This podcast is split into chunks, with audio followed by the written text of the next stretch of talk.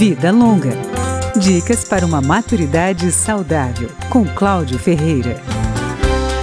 Como fica o acompanhamento da saúde do idoso durante o período da pandemia? O geriatra Tiago Póvoa, presidente da Sociedade Brasileira de Geriatria e Gerontologia, seção DF, salienta que os mais velhos só devem sair de casa para atividades essenciais, reduzindo o contato com outras pessoas ao mínimo necessário. As restrições devem incluir consultas em geral, mas o especialista diz que é preciso analisar caso a caso paciente que tem uma cardiopatia grave, que encontra com algum sintoma ou com a descompensação de algum sinal vital, ele deve sim buscar o seu cardiologista regular. Paciente que tem um tratamento regular psiquiátrico nessa fase deve buscar uma alternativa de contato com o seu psiquiatra e deve buscar sim o cuidado psiquiátrico, buscando sempre limitar o contato social. O mesmo procedimento deve ser adotado, segundo o geriatra, pelo idoso que está tratando de um câncer. Quem está fazendo uma quimioterapia, por exemplo, está em segmento próximo de uma doença oncológica, ele deve manter o seu contato regular com o seu médico, uma vez que isso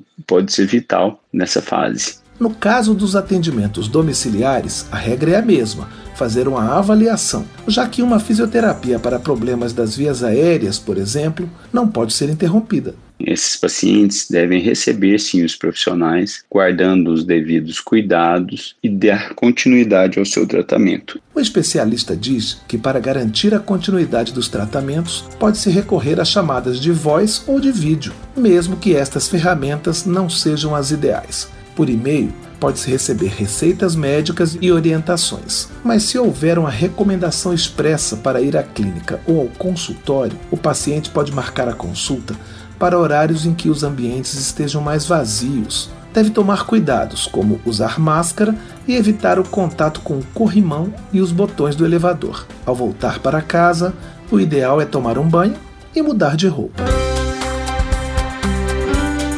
Vida Longa, com Cláudio Ferreira.